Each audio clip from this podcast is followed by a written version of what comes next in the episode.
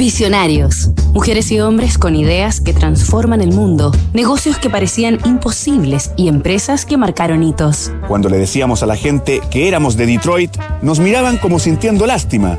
Así que decidimos hacer todo lo posible para que el mundo reconociera a Detroit como una gran ciudad. Mike y Marian Illich. El pequeño gran imperio. Semana hemos conocido la historia de Mike y Marian Illich, el matrimonio fundador de Little Caesars.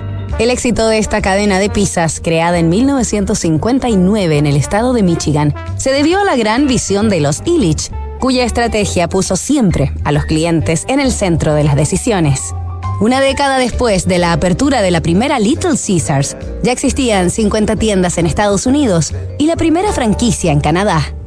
La clave de este rápido crecimiento fue ofrecer la atención más rápida y los precios más bajos, posicionándose en dichos aspectos incluso por delante de sus contemporáneas Domino's y Pizza Hut.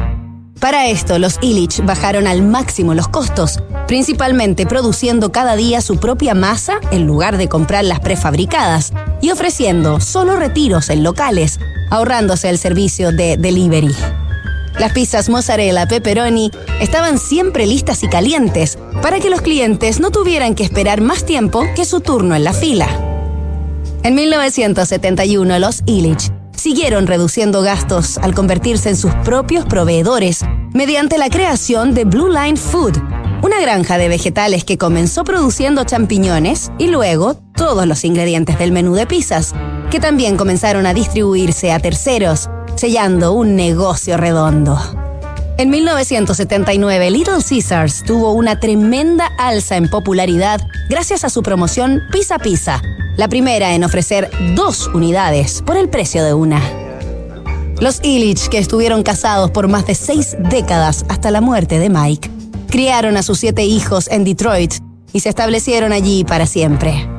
Sus contribuciones a la comunidad y al desarrollo fueron tales que el 2008 recibieron las llaves de la ciudad.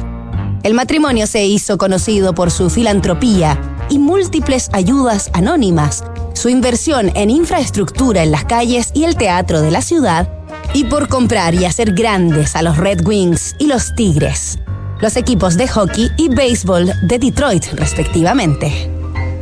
Mike Illich murió el 2017 a los 87 años y Marian, a sus 89, es una de las mujeres más ricas del mundo. Nos reencontramos el lunes con más visionarios. Construir confianza para hoy y mañana. PwC tiene la combinación única de capacidades multidisciplinarias que te ayudarán a generar valor para la sociedad en general, tus accionistas y tu entorno. Esto es The New Equation, nuevas soluciones para un mundo distinto.